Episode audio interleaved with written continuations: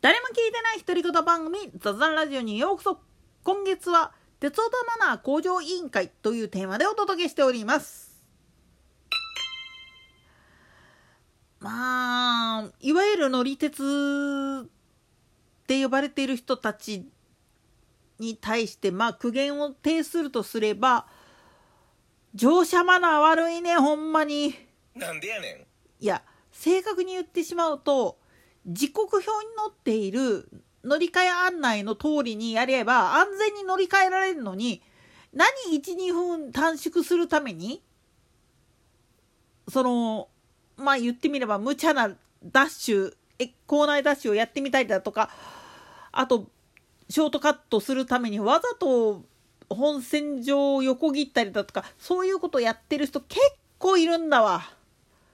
頼むそれやっちゃうとねほんと自分が乗りたかったら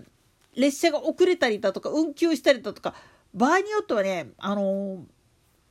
鉄道会社の方から損害賠償取られますぜなんでやねん。これは実は案外知られてない話なんだけれども鉄道会社っていうのはまあさまざまな事情で列車が止まった原因が利用客乗客によるトラブルであった場合はその当事者あるいはその遺族の人に対して損害賠償請求ができるっていうふうに法律で決まってるんですよね鉄道法とかに関してその影響でまあ言ってみると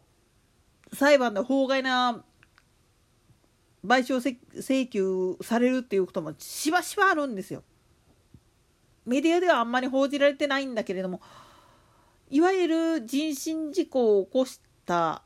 飛び込み事故をやったっていうだけで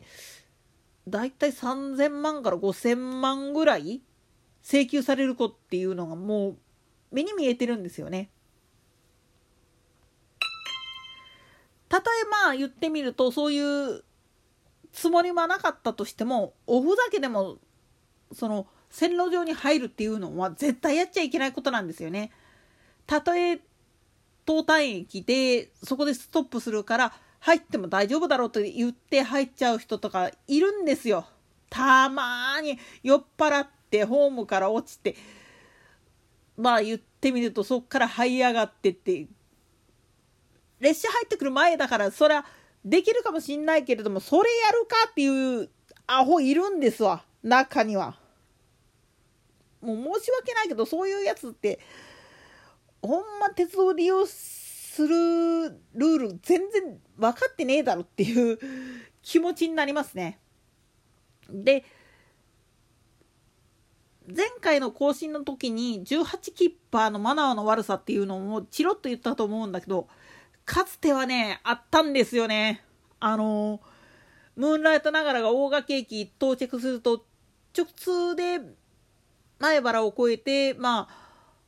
大阪の方まで出れる快速が運転された時期があってこれに間に合うように無理やりね狭っこい古戦橋の階段登るのに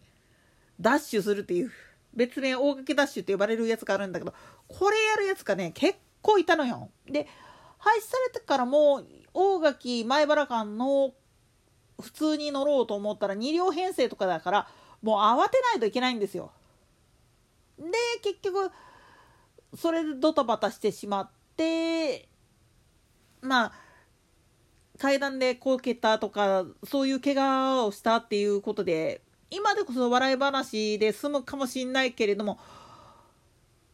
まあどう頑張ってもそれは乗車マナーとして間違ってんじゃねっていう話になってくるんですよね。